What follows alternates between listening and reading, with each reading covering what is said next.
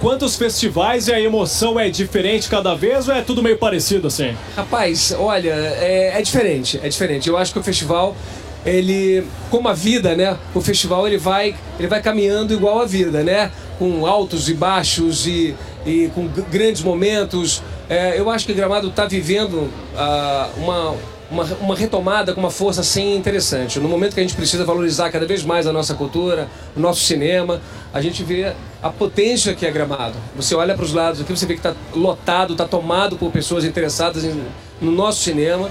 Então é isso, eu acho que a gente tem que valorizar nosso cinema. A gente precisa valorizar nosso cinema, senão qual é o primeiro passo, então, para começar a valorizar de uma forma diferente as produções de qualidade que são feitas aqui? Eu acho que o público ele tem que curtir o cinema americano, curtir o cinema mundial, mas o, o público tem que ter uma responsabilidade com o nosso próprio cinema, com, a nossa, com as nossas histórias.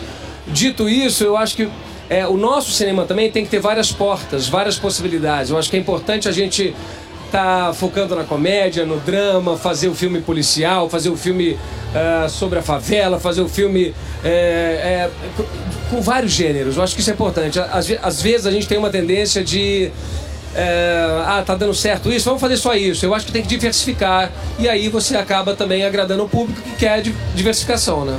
Muito obrigado, Murilo Rosa, falando aqui direto da UXFM. Muito obrigado pela atenção. Legal, obrigado. Um abraço grande. Ah, e a Cabeça de Comerciante Saraiva, filme do Tabajara Ruas, dia 22, vai passar aqui em Gramado. Estaremos assistindo. Tá bom, obrigado.